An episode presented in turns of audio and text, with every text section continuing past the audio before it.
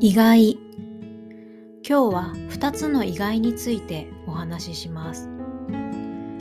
この映画は意外に面白かった。皆さんはこの意外の意味がわかりますか？この意外は想像していたことと違う時に使います。つまり面白くないと思っていた映画が実は面白かったという意味です。次の文はもう一つの意外を使った文です。私は仕事以外のことには興味がない。この文の意味はわかりますか？私は仕事にだけ興味がある。他のことには興味がない。ということです。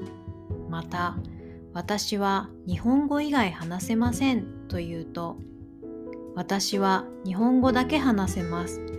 他の言語は話せません。という意味です。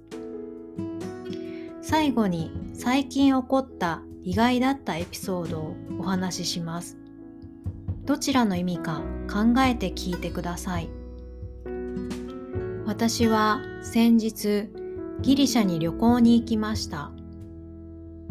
ドイツの田舎にある小さな空港からのフライトだったので小さな飛行機を使うのかなと思っていたら意外に大きな飛行機だったのでびっくりしましたこの2つの意外はどちらもよく使うので正確に使えるようになるまで練習しましょう。